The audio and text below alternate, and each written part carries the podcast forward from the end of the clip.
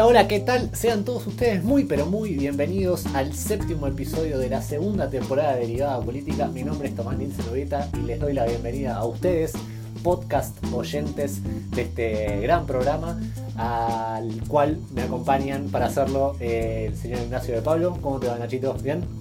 Bien, bien, por acá todo tranquilo. El placer de saludarles, como siempre. Separados pero juntos, ¿no? Pame, ¿todo bien? ¿Qué tal? ¿Cómo andan? Todo tranquilo, por suerte. Y me queda eh, la, no por menos importante, Rosario Raveri. ¿Cómo te va? Buenas, separados pero juntos parece muy publicidad Telefe, quédate en casa. La, cuestión es que eh, en el día de hoy vamos a, vamos a tratar un tema que, estuvimos dándole un poco de bombo en las redes sociales, que es sobre redes sociales, entre otras grandes, otras grandes cosas.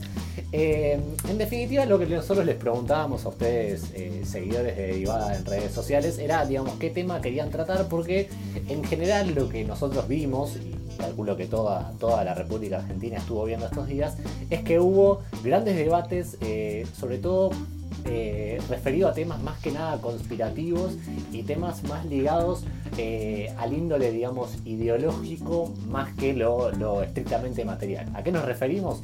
Estuvo mucho en boga el tema de la estafa piramidal, porque hubo varias, varias personas que estuvieron, digamos, publicitando en redes sociales un producto que se vendía de esa manera, de una forma de, de marketing multinivel, o bien, bueno, el tema de las fake news y los, eh, las teorías conspirativas, que bueno, eh, ¿te parece ilustrar un poquito, digamos, la idea general de la cual vamos a tratar hoy? Bueno, sí, veníamos charlando un poco quizás entre nosotros y un poco los debates que están dando también adentro, al interior de las, de las ciencias sociales, quizás de la comunicación, quizás es un debate más acotado ahí, de cómo empiezan a funcionar estos discursos que tienen bases argumentales, que no tienen ningún tipo de argumento probado, digamos. Se nos vienen a la mente, no sé, los antivacunas, em, y así algunos sectores quizás más reaccionarios, en tanto, o a priori parecen más reaccionarios, eh, en tanto, digamos, que su discurso es muy del odio, digamos, como es muy em, eh, se quiere como, no sé, como que ataca a directamente sin tener una, una, argumentación sólida. Y en ese... Te hago una pregunta, Roxy. Sí. Si a vos te paran por la calle y te dicen, ¿qué onda los antivacunas y todo eso? ¿Son boludos? ¿Vos qué dirías? Sí. claro que sí. Sí, siguiente pregunta. Es que uno se sorprende cuando dice... Sí, claro uno se sorprende cuando le pueden decir en el siglo XXI, tipo, existe la gente que cree que las vacunas no sirven para nada. Y sí, existen. O sea, no es que es algo que, no sé, que no, no sucede. Se ve mucho en las redes sociales porque está bastante amplificado, pero existe como, como gente de carne y hueso que cree en eso. Totalmente. Pame, vos habías, lo, lo habías ilustrado muy bien hace unos ratitos nada más. Eh, fuera de aire, digamos, esta importancia que tienen las redes y los, o como yo le puse en esta grilla que armamos, esta, esta suerte de círculos, ¿no? De, información virtuales, de, personas en definitiva, porque son personas físicas, pero a la misma vez virtuales, que se conglomeran, ¿no? En un espacio que en este caso es virtual, en pos de eh, hacer circular información. Sí, yo creo que hay, hay como varias aristas por las cuales abordar este tema. Eh, uno, digamos, para mí, y tal vez me voy a poner un poco más eh, sociológica o filosófica, como quieran decirles, es, eh, creo, el tema de, la posmodernidad. Me parece que con, la crisis un poco de, las verdades absolutas y la caída de la modernidad, empezamos a asistir a un mundo en donde afloran un montón de discursos y en donde, donde se cree que todos los discursos son válidos, ¿no? Como ya no hay una única verdad, o una única realidad, entendemos que todos los discursos tienen que ser por igual respetados. Yo particularmente creo que no es así, ¿no? Por ejemplo, eh, no podemos eh, hablar de que las vacunas son malas o de que eh, hay una conspiración de, no sé, la civilización para hacer desaparecer no sé qué cosa, como dicen muchos, muchas de esta gente que cree en estas, en estas teorías conspiranoicas, ¿no? Entonces me parece que eso es una de las grandes bases de estas cosas. Y otra de las grandes bases es también, eh, de la mano de, esta crisis de la modernidad, el tema de que ya no hay un solo centro de educación. Antes accedíamos al conocimiento a través de los institutos educativos, ya sea escuela, universidades o lo que sea. Hoy esa suerte de educación, entre muchísimas comillas, eh, se democratiza eh, o por lo menos, no sé si democratizar es la palabra correcta, pero por lo menos hay más vías de acceso. Y ahí está el problema y el peligro, porque digamos, es una buena herramienta tener acceso a muchas cosas, pero si no tenemos una buena base teórica o, una buena formación para saber discernir qué es eh, lo que leemos y, cuáles son los sustentos de las cosas a las que accedemos, podemos caer en estas trampas de... Eh, del movimiento antivacunas, del movimiento terraplanista, de, los, eh, de la gente que, hace circular discursos de odio contra las disidencias sexuales, contra las mujeres, contra el feminismo, etc. Sobre todo porque eh, las bases argumentativas de, estos discursos que tienen mucho en común eh, suelen ser dentro de todo verosímiles, ¿no? O sea, tal vez no ciertas, pero sí verosímiles. Tienen como un, como un grado de, de, que alguien podría llegar a creer, ¿no? Un ancla, un ancla de verosimilitud. Y aparte incurren mucho también al sensacionalismo. Eh, entonces también es fácil caer, digamos, en esa trampa de decir, uh, guarda, ¿qué onda? O sea, las, las, industrias farmacéuticas vienen por mí, por mi vida, entonces tengo que dejar de vacunarme para no morir. Eh, pueden hacer mella por esos lados. Sí, este, a ver, con lo, que decían ustedes, ¿no? Con esto de las redes sociales, tenemos muchas ventajas, pero también hay ciertas cosas que no son tan buenas, ¿no? Esto de que cada uno tiene más eh, llegada está bueno hasta un punto, pero eh, también hace circular. Primero tenemos más información que nunca y eso tampoco es bueno, porque cuanto más tenemos, eh, en realidad muchas veces menos es más. Y bueno, después el poco chequeo que hay, digo, un montón de gente que cree que porque una imagen tiene un texto, una cita arriba, es cierta porque la vi en Facebook, la vi en Twitter, qué sé yo.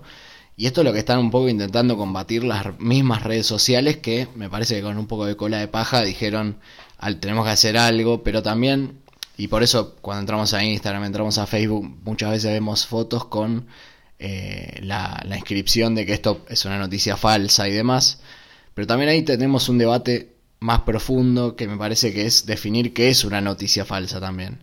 Quizás eh, si yo consulto, tengo fuentes, consulto y después resulta que las fuentes me dijeron algo que no era, no sé si entraría en la categoría. Y la, poca definición que tenemos de, qué es una fake news, qué es una noticia falsa, también hace difícil regularla. Escuchamos miles de mandatarios diciendo hay que terminar con esto, hay que regularlo de alguna forma, pero es muy difícil, el límite es muy difuso entre eso y una noticia eh, con mala leche, digamos, directamente para mentir y que se replica eh, a partir de gente eh, de a pie, digamos.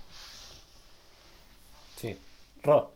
No, retomando esto que dice Nacho, es porque en realidad regular la comunicación siempre es muy complejo, siempre viene después que los avances tecnológicos, pero volviendo a algo lo que decía Pame, que tiene que ver con esta cuestión de que las redes sociales quizás democratizan, y usaba comillas, justamente porque sí hay una, hay una operatoria que se da de igualar como los discursos de personas. O sea, es lo mismo el discurso de un científico que de un tuitero X o de un influencer.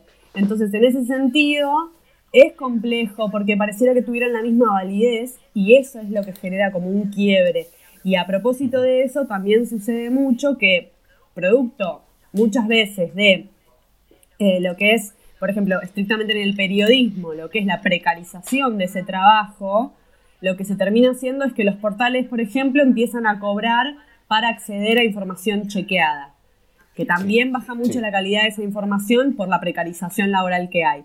Entonces, las fake news son gratis, están a la mano y el periodismo, que se supone que tiene que tener eh, una responsabilidad eh, muchísimo mayor que lo que es un bloguero, o alguien en Taringa o en cualquier foro escribiendo cosas, esas son cobradas. Entonces también hay como que está yendo todo hacia un camino en el que es muchísimo más, más fácil y accesible tener una fake news y, replicarla que información chequeada, responsable eh, por toda esa operatoria que se da de empezar a cobrar por eso y además por la precarización laboral de los, de los trabajadores, de los comunicadores y periodistas. Sí, Pame. Sí, que además, eh, sumado a lo que dice Rode, que hoy pareciera que tiene la misma validez el discurso de un científico o de un periodista reconocido en, algún tema particular que la de un tuitero, bloguero, lo que sea, también hay algo eh, de la puesta en escena, digamos, ¿no? no es gente improvisada que sale de un día para el otro a decir, no sé, una boludez porque la verdad que otro adjetivo no, no encuentro, sobre las vacunas o sobre el aborto o sobre la, también, entre comillas, ideología de género. Hay toda una producción de fondo, montan un, un escenario para hacer que su, su discurso sea legítimo, digamos, ¿no? No es un, don nadie hablando en un lugar re precario, sino que muchas veces eh, se arman como estos espacios. Yo me acuerdo una vez que me contaba mi prima, ya fue, vamos a nombrarla, eh, de que no sé quién en una conferencia de no sé dónde, o sea, todo súper inchequeable, decía eh, cosas sobre la conspiración de las vacunas. Y esa persona que hablaba no era médica, no era científica, no era nada, sino que era uno que estaba vestido de forma seria en un lugar que uno reconocería como un espacio serio y todo ese, todo ese espacio construido le da un manto de legitimidad y verosimilitud a, las barbaridades que decía, ¿no? Entonces también juega esto, ya no, no, es solamente alguien que habla, sino alguien que produce todo eh, un escenario que le daría, entre comillas, veracidad a, a su discurso. Sí, Nachito. Sí, también tiene su atractivo, ¿no? Esto de de las teorías conspirativas y de pensar que Paul McCartney se murió hace 50 años. Digo, está buenísimo y me encanta. Y la línea argumental que siguen también es muy atractiva. O pensar que hay un sótano en el que tres personas están decidiendo lo que hacemos todos los días. Pero después a nivel de, la empiria, digamos, lo que es demostrable, eso se cae. O sea, es una cuestión de fe básicamente, porque no hay ningún tipo de prueba. Es muy tranquilizante también pensar eso. ¿Cómo, Roxy? que es muy tranquilizante pensar que hay tres personas que están decidiendo en un sótano lo que nos va a pasar también. Digo, es como Totalmente. que te toda la responsabilidad. Claro, y decir yo no me la como esta eh, y está todo el mundo adoctrinado y yo sé que hay tres personas decidiendo y bueno, pero hay que reaccionar y qué sé yo. Todos son estúpidos menos yo. Exactamente. Pero en realidad, eh, en realidad si lo pensamos, o sea, hay ciencias que estudian esto, digo, la sociología, un montón de ciencias sociales que estudian el funcionamiento social y demuestran lo que ocurre y todo lo que pasa está ahí, está a la vista, si uno lo va a buscar, si uno investiga, lo puede ver, no, no hay algo, eh, no hay una quinta pata del gato que, que la sabe un poca gente porque nada, yo descubrí la teoría y la, la difundí y bueno, ahora tenemos una verdad revelada que nadie tiene.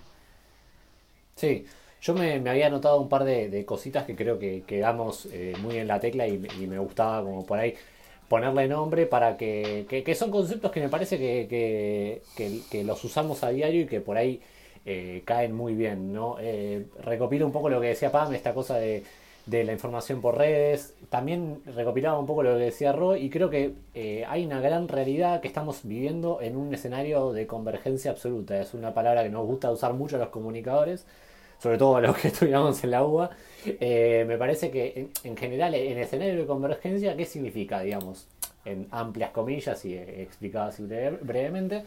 Significa eh, que uno puede acceder a la misma información en diferentes dispositivos o en diferentes plataformas al mismo tiempo, se puede llegar a un mismo resultado. ¿Cuál es el problema que, que, trae la convergencia? Que, como decía Rod, digamos, un poco el trabajo del periodismo que es, no es un oficio matriculado y ahí está en parte, o me parece en gran parte el problema, porque no ser un, un, oficio matriculado significa que cualquier periodista que escribe eh, cualquier cosa tiene el mismo grado, digamos, de valor de acuerdo, digamos, a, eh, a lo que esté depositado sobre esa persona. Digamos, pongo un ejemplo así, a grosso modo. No es lo mismo que que, te diga mañana que Paul McCartney está muerto hace 50 años y que la tapa de Abbey Road tiene a John Lennon vestido de blanco porque supuestamente él iba a enterrar a Paul McCartney, que te lo diga Joaquín Morales Solá, a que te lo diga Fernando Alonso de Infobae, ¿no? Y también hay en otra realidad, digamos que los medios en este sentido también empiezan a jugar con esta cosa de la confianza. ¿Cuán, cuán confiable es ese medio? De acuerdo a la cantidad de notas que produce, de acuerdo a la cantidad de lectores que tiene. Y todo esto me parece que, que, toca en una gran fibra que, que hablamos y me parece que, que también da muy en la tecla con lo que vamos a abordar más tarde, que digamos que es cómo se traduce todo esto en materialidad social que es, tema, es un tema de la libertad de información y la libertad de opinión contra lo que es la responsabilidad de información, que son dos, dos ejes que se chocan mutuamente todo el tiempo. Y la realidad es esa, ¿no? Un poco lo que, lo que decía Nachito, la empiria la empiria es necesaria para no difundir noticias que son falsas o información que es falsa, porque en definitiva, digamos, se termina creando un verosímil social que, digamos, lleva a cosas que son verdaderamente dañinas, como puede ser que 150 personas se nucleen en Plaza de Mayo para eh, romper la cuarentena, y no es porque defendamos la cuarentena, sino por el simple hecho de que están poniendo en riesgo a más gente. Eso es dañino. Sí, eh, no, lo que yo quería decir es que esto del periodismo matriculado no estoy tan de acuerdo contigo, amigo, por el tema de que... Mm, Se picó. no, no, por el tema de que me, parece que... me parece que no va tanto por ahí el asunto. Eh, además de que estamos entrando en un grado de discusión de si es eh, qué tan libertad de expresión, qué tanta libertad de expresión hay si matriculas al periodismo. Pero en realidad, muchas de las Además de que en otros países hay igual hay fake news, o sea, yo creo que es un funcionamiento que también cambió el periodismo, esto de la lógica de las redes sociales, ¿no? Esto de eh, el clickbait, eh, también eh, un montón de noticias falsas que vienen justamente de los medios, que terminan probándose que no, no, son veraces. Yo quisiera meterme, eh, pasando este debate por arriba, haciendo como que no sucedió, de, quisiera meterme en otra cuestión que quizás, o sea, ya vemos como que el tema tiene un montón de aristas y que se pueden cargar por un montón de, lugares, desde el periodismo, desde em, esta, cuestión, esta cuestión de la caída de los grandes relatos, que para mí explica gran parte de la adhesión a algo en lo que creer y lo que está a la mano es quizás una teoría conspirativa. Eh, también quisiera meterme en esta cuestión de lo traicionados que se sienten estos hombres blancos que van, eh, hombres blancos heterosexuales que van a la plaza con el capitalismo mismo, o sea, como que lo están corriendo por derecha y eso me parece que es fundamental para pensarlo, porque ahí veíamos en la plaza cómo se aglutinaban eh, todas expresiones de la derecha, desde el no al aborto, desde los antivacunas, que no es necesariamente de derecha, pero cuando se confluyen todos en un mismo lugar, digo, tranquilamente podrían serlo, los liberal, liberales libertarios, el fascismo directamente. Eh, entonces, en ese sentido, hay como una, una, una sensación. Perry el ornitorrinco. También Perry. hay como una, como que se van aglutinando, porque ayer lo veíamos en tono gracioso, esta cuestión de que se peleaban libertarios con nazis, pero el día de mañana esas dos fracciones se pueden juntar, digo, y ahí eso sería una catástrofe. en Argentina no están juntas hoy, pero en Brasil sí, y son gobierno, y cada vez que que Bolsonaro se tira más a la derecha, eso, es, ese tipo de pensamiento sin argumento y deslegitimando la ciencia y ese tipo de teoría, conspirativa termina eh, generándose ese nivel de, digo, de fascismo, o sea, ya directamente como... Sí, es como hablamos hace un par de capítulos atrás de que terminan siendo anti-humanidad, porque eh, miremos los resultados de Brasil y Estados Unidos en esta pandemia y nada, están contando muertos de a miles y miles y miles. Olvídate, o sea, desde el punto de vista de que un antiderecho no te deja abortar o te obliga a maternar, está obviamente en riesgo la vida de una mujer que está siendo obligada a parir, ya sea desde la, la completa, digamos, ejercicio de sus derechos plenos, de decidir no solamente sobre su cuerpo, sino sobre su economía y un montón de cosas más, pero además la posibilidad de que se puede morir en una cama de, un aborto clandestino. Totalmente, Y bueno, lo, que creo que, le podríamos poner un buen título a esto que estamos charlando para dar paso a, una especie como de segundo bloque que queremos tratar, que es esto de cómo se materializa esto en, la arena, la arena pública y la arena política, bien lo decía Rono, esta cosa de que se traducen ¿no? en movimientos y, eso muchas veces puede lidiar, eh, o, perdón, eh, caer en la formación de, nuevos gobiernos, de nuevas formas de hacer política, o bien estos microfascismos, ¿no? Podríamos llamarlo de alguna manera.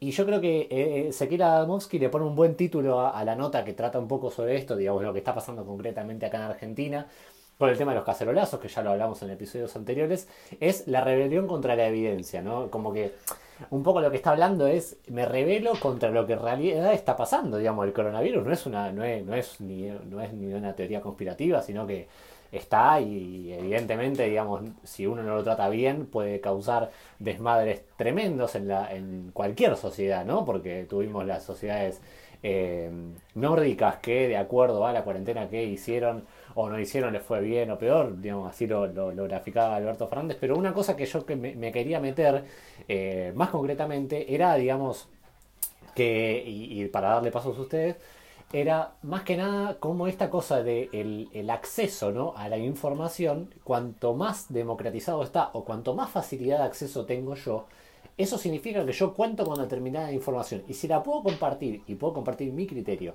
a la misma vez con miles y millones de personas, evidentemente ahí hay política, digamos. Por más de que no estemos, este, no estemos de acuerdo con que eh, o la manera en que se hace, o de la forma, y que seguramente nos gustaría que sea en la arena pública, el, concreto en una plaza, lo que sea, me parece que ahí hay, una idea de transformación social que me parece que hay que tomarlo con la seriedad de, una, de, una, de un movimiento político en tanto y en cuanto se traduce en cuestiones de que sean 100, 50, 20 chicos o chicas y, o jóvenes o adultos que se manifiestan en una plaza, la verdad que eso tiene una, una materialidad física y que me parece que, y social sobre todo, que me parece que es interesante abordar en este sentido. Eh, creo que también hay un tema, un problema en cuanto a esto de, del acceso a la información o, o, el acceso a la sobreinformación, es que no hay una práctica de de, del chequeo de esa información, de ir a buscar una fuente, digamos, ¿no? Porque las redes sociales como que cambiaron también, las redes sociales e internet eh, y todo esto de la convergencia cambió también la noción de temporalidad que tenemos, ¿no? Entonces ahora todo tiene que ser instantáneo y mucho más que rápido incluso. Entonces detenerse e ir a buscar si eh, si lo que yo creo tiene un sustento empírico, si tiene una, eh, una contrastación por otra parte o lo que sea, es un proceso que lleva tiempo, ¿no? Las investigaciones eh, llevan tiempo y requieren sentarse y leer, detenerse en eso que uno cree y leer y buscar más información. Sí, Y eso es la antítesis al modo que tenemos de vida hoy que, bueno, ahora en pandemia tal vez no tanto, pero en la cotidianeidad vivimos a, a mil y, digamos como que no hay tanto tiempo del chequeo. Entonces eso se tradujo en un hábito cotidiano y masivo de la compartida de, lo que sea y la viralización de, cualquier cosa, ¿no? Sin importar el costo. Sí, yo creo que también lo, una parte importante de todo esto es eh, la parte, la ingeniería de Internet, digámosle, ¿no? Esto de que podés compartir tus opiniones, tus pensamientos de forma anónima y podés de alguna manera formar comunidad capaz más fácilmente, diciendo que, eh, nada, que esto de las vacunas es una conspiración y por ahí alguien dice, che, por ahí puede ser, eh, pero en, en realidad en la vida, en el día a día es muy difícil encontrar gente que por ahí te lo no sé, calculo que por ahí te lo pueda plasmar. Eh, entonces en Internet eso se hace más fácil, me parece. Y ahí es donde se forma la comunidad más fácilmente, ¿no? Y por otro lado, lo que quería señalar también es un poco el componente emotivo, que muchas veces no, no entra en el análisis, pero que es mucho esto de que bueno, por ejemplo, las redes sociales también por su diseño, su ingeniería, hacen que nos muestren cosas con las que estamos de acuerdo, que si a mí me parece, si esto va a hacer calentar a alguien, yo lo voy a retuitear porque me gusta, me quiero hacer calentar a ese alguien y no importa, chequear, hay que hacerlo calentar. Y o estoy orgulloso de creer que, las vacunas son un negocio, lo voy a retuitear. Eh, y ahí no entra lo racional, ¿no? En ese sentido, hay, tenemos muy poco también, eh, como muy pocas herramientas, quizás, quizás es culpa, por ahí es una deficiencia del Estado, que no nos ha enseñado a consumir responsablemente información. Y para nosotros, quizás nuestra generación, que está quizás más habituada a darse cuenta que es un meme, que es un flyer, que es una noticia, eh, pero para otras generaciones quizás no están tan habituadas a eso, digo, por ahí nosotros tenemos el ojo más entrenado. Y volviendo a algo que decía Tommy, como inaugurando el, digamos, el, la parte del capítulo en la que habla de, bueno, qué sucede con estos movimientos en la vida real, cómo nos influyen en la vida real. Voy a poner un ejemplo de Estados Unidos, porque ahí es más grosso el movimiento este de conspiranoia, que en Estados Unidos tiene como, no sé, 30 años, o sea, estamos hablando de que en, los 90, en los 2000, hablaban de la invasión marciana. Bueno, siempre tenían un flash medio por el estilo. Pará, perdón, ¿puedo hacer un, aporte? Sí, hacer aporte. Dale, boludo, te espían todas tus llamadas, te escuchan todas tus llamadas y te andás preocupando por si la Tierra es plana.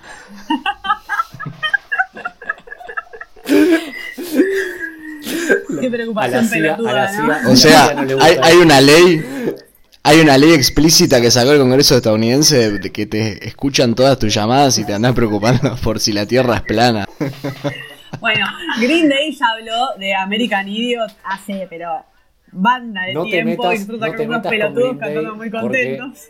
Ahí puede, puede, puede pudrirse la cosa, digamos. Bueno, de hecho, eh, eh, creo que fue The Economist que hizo una investigación sobre lo que estaba pasando con estos anti-cuarentena que salieron primero en Estados Unidos, ¿se acuerdan? sí. Que salió la noticia, que hablan del comunismo y cosas que. Bueno, todo rarísimo. Bueno, atrás de ese fogoneo para que salga la gente estuvo la organización política del Tea Party que nació en el 2008, post eh, gran recesión post caída de Lehman Brothers, o sea, como que hubo una salida por derecha en ese momento, después de esa crisis y después de un montón de gente desilusionada con el American Way of Life, eh, el sueño americano, la clase media que siente que el capitalismo la estafó. Hay como una cosa ahí atrás de eh, estamos enojados con el capitalismo que nos prometieron que nos iba a solucionar todos los problemas y tenemos un montón de deudas ahora. ¿Qué onda? Y bueno, y terminaron fogoneando eh, igual se tendrían que haber dado cuenta cuando creaban las tarjetas de crédito, pero bueno, se terminaron, se terminaron fogoneando una marcha anti-cuarentena, que es lo que sucedió acá menos de un mes después. O sea, que no es joda esto de pelotudear con memes sobre las antivacunas y todo eso. O sea, hay que, hay que prestar atención al crecimiento de esos sectores. Sí, y me parece que, que la palabra meme, digamos, en este sentido, es a veces hasta parece como una estupidez, porque es una estupidez aclarar que un meme no es información. Entonces, como estamos tan acostumbrados, porque ahí también hay una, hay una especie de convergencia en el sentido de, de ¿cómo decirlo? Digamos, de entre chiste e información, que es un chiste que te trae información, pero te está diciendo de manera cómica.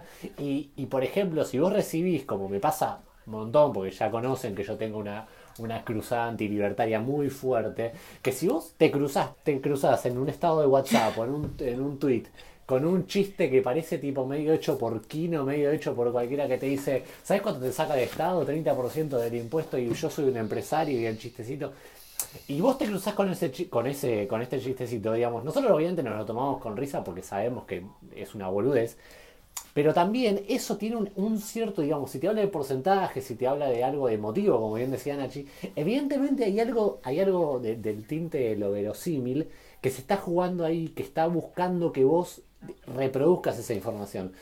Lamentablemente, lamentablemente estamos en la época que estamos y eso, digamos, se presta para que yo lo reproduzca y se lo mande a mi amigo y se lo mande a la tía y se lo manda a mi primo y mi tía lo reciba y se lo manda a mi mamá y así, digamos, se crea la gran bola.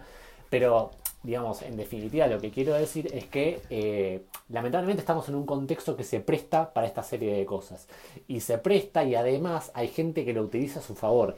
Y esto, digamos, llevado a la gran mayoría, termina pasando que, eh, nada, en definitiva, los movimientos de derecha o los, o los que buscan coartar derechos, en definitiva, usan esto como herramienta.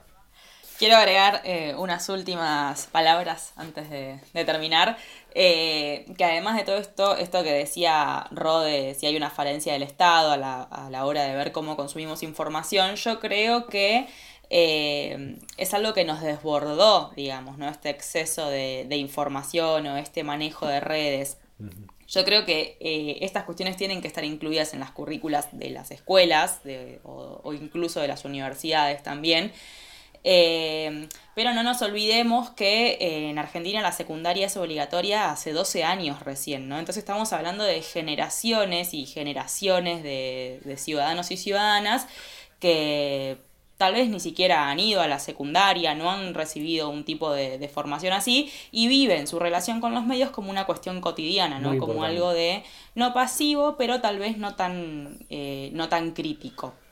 Y segundo, si bien, claro, y eh, segundo, si bien eh, hoy en día muchos pibes y muchas pibas saben que es un meme, tal vez también lo ven como una cuestión más neutral y de entretenimiento y no como una cuestión política, ¿no? No como una cuestión informacional o política. Entonces me parece que eh, si bien las nuevas generaciones eh, acceden tal vez más a la educación, ya sea a la, secundaria o a la superior, y tienen otro contacto y otra cercanía con las nuevas tecnologías, no tenemos que pensar que por eso mismo van a desarrollar una mirada crítica acerca de lo que consumen o no en Internet o en, o en donde sea, ¿no? Eso por un lado, ¿no? Me parece que eh, la falencia del Estado está, digamos, en, en, esto, ¿no? En la falta de educación multimedial que hay a la hora de, eh, de, ver cómo miramos los medios y las redes sociales y todo lo que, lo que circunda en Internet. Y segundo, me parece que toda esta cuestión se aglutina en distintos movimientos porque eh, hay un gran, un gran sector de la sociedad, sobre todo de la clase media, que le encanta ser víctima. La clase media siempre es víctima de todo, de los corruptos, de los políticos, de esto, de los chorros, de todos. Y, se hace la víctima. Se hace la víctima, claramente. Mañosos, se hacen la víctima, dijo la señora esa Sucia. pobre.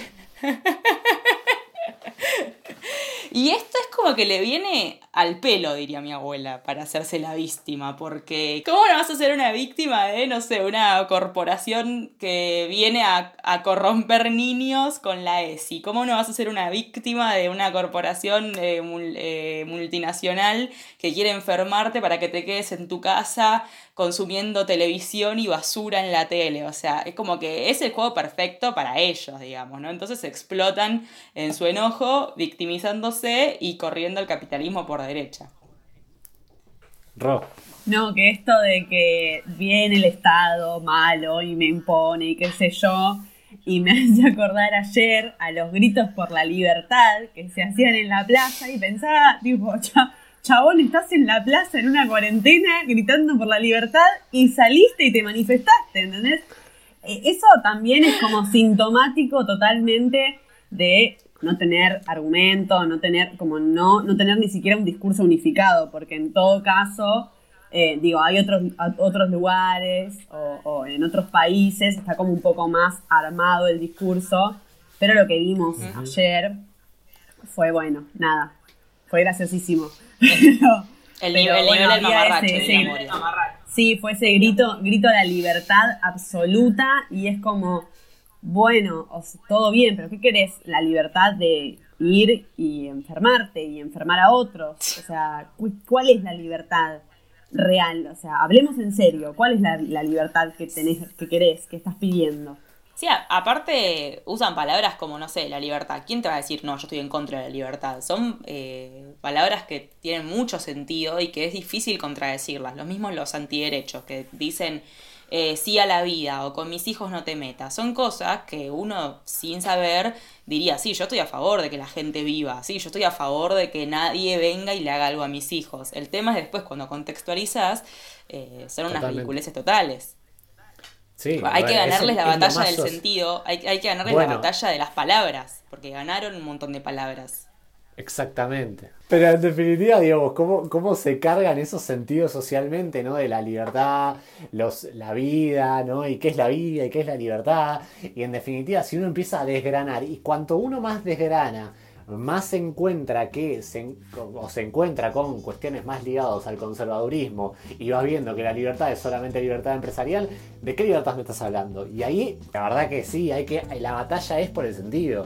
Eh, y como comunicadores, nuestra responsabilidad, te diría vital, digamos, en esta vida es hacer la batalla por el sentido. Excelente, exacto. Y con un poquito más de media hora pasada de, de, programa nos despedimos en, esta, en este séptimo episodio de la segunda temporada de Derivada Política, en cuarentena, separados pero, pero bueno, juntitos. eh, charlando de lo que nos gusta. Les mando un abrazo eh, a la distancia. Nos siguen en nuestras nuestras redes sociales, en arroba derivada política en Instagram, en arroba derivada P en Twitter y bueno, en derivada política obviamente en Facebook. Y será hasta la próxima amigos. Hasta la próxima.